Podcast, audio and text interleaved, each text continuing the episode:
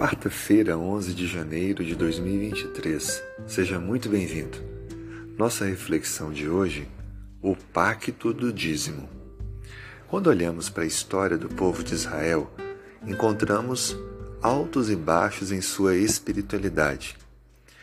Esses momentos de intervalo entre confiarem e não confiarem em Deus está diretamente ligado com a obediência.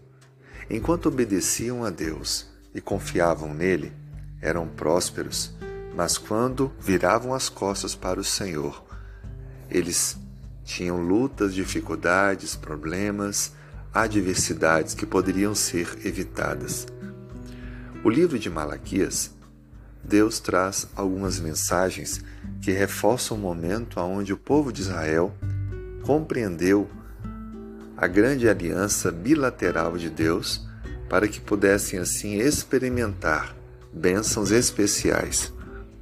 O livro de Malaquias, no capítulo 3, verso 10, Deus diz: Trazei todos os dízimos à casa do tesouro, para que haja mantimento na minha casa, e fazei prova de mim, diz o Senhor.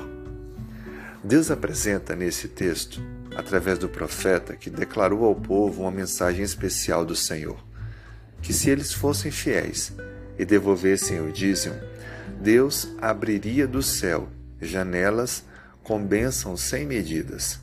Bênçãos suficientes não apenas para as necessidades que o povo tinha, mas em quantidade muito maior para que pudessem auxiliar, ajudar outras pessoas, outros povos. Isso faz uma referência clara de que há bênçãos que Deus derrama para o seu povo desde que as pessoas cumpram a sua parte.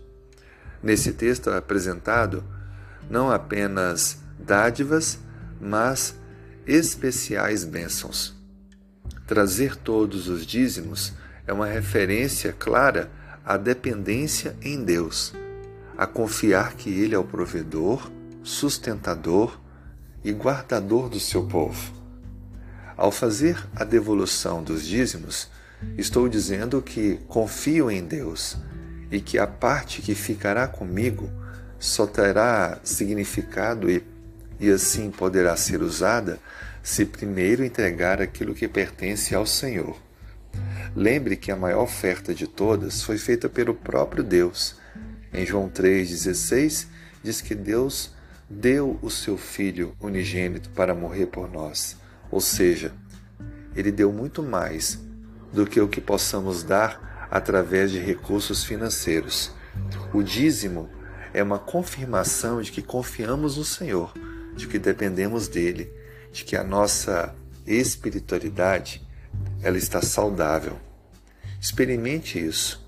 Confie em Deus. Faça planos de, no seu próximo momento, devolver a Deus o seu dízimo.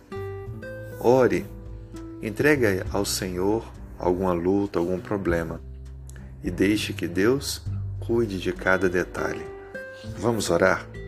Senhor, perdoe nossa falta de confiança em Ti.